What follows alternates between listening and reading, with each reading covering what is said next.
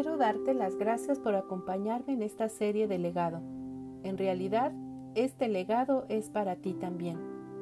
Espero que lo recibas y lo transmitas como dije en el episodio 1 con los tuyos. Estamos en la parte 8, que es la parte final de esta serie y lleva por título Su tristeza se convertirá en alegría. Definitivamente ver partir a un ser querido es un trago muy amargo que hay que pasar en algún momento. La muerte es sinónimo de ausencia y dolor para algunos, pero para los que estamos en Cristo, la tristeza se convierte en alegría. En Juan 16, a partir del versículo 19, Jesús se dio cuenta que los discípulos tenían dudas y que querían hacerle preguntas. No les quedaba claro cómo sería eso de que ahora no lo verían, pero luego lo volverían a ver. Ante esa inquietud Jesús les dio la siguiente promesa.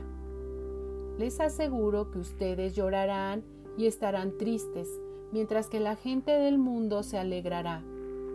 Sin embargo, aunque ustedes estén tristes, su tristeza se convertirá en alegría y a continuación les dio el siguiente ejemplo. Cuando una mujer va a dar a luz, se aflige porque le ha llegado la hora, pero después de que nace la criatura, se olvida del dolor a causa de la alegría de que haya nacido un hombre en el mundo. Así también ustedes se afligen ahora, pero yo volveré a verlos, y entonces su corazón se llenará de alegría, una alegría que nadie les podrá quitar. Jesús era un gran maestro. No podía dejar ninguna duda al aire. Había que dejar bien clara la lección. Les habló a los discípulos con toda paciencia, aun en las últimas horas que tuvo con ellos. Debía dejarles claro que había una esperanza renovadora, a pesar de pasar por el umbral de la muerte, como versa el Salmo 23. Aunque ande en valle de sombra de muerte, no temeré mal alguno, porque tú estarás conmigo. Tu vara y tu callado me infundirán aliento. Podríamos decir, aunque pasaste por la sombra de la muerte, no temimos, porque tú estás con nosotros, tu Espíritu Santo nos infunde aliento. Tu palabra, Señor, es fiel y digna de ser recibida. Sabemos que tu palabra es verdad y que a tu voz la creación fue hecha y con tu voz las tempestades se acallaron. Sabemos que tuviste poder para realizar milagros inimaginables.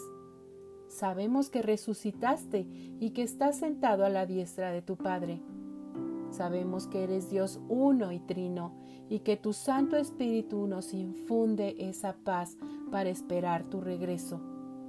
Gracias Señor por tu gran legado. Tú nos diste paz al unirnos a ti. Sabemos que habremos de pasar aflicciones en este mundo, pero tú nos infundiste el valor porque venciste al mundo. Gracias Señor porque nos hiciste tuyos. Tú, Padre, nos entregaste en las manos de tu hermoso Hijo. Gracias Padre por darnos fe para creer en Él, en su sacrificio. Mientras tu Hijo vuelve, Cuídanos, Señor, con el poder de tu nombre, el nombre que nos has dado para que estemos completamente unidos como Cristo está ahora contigo. Amén.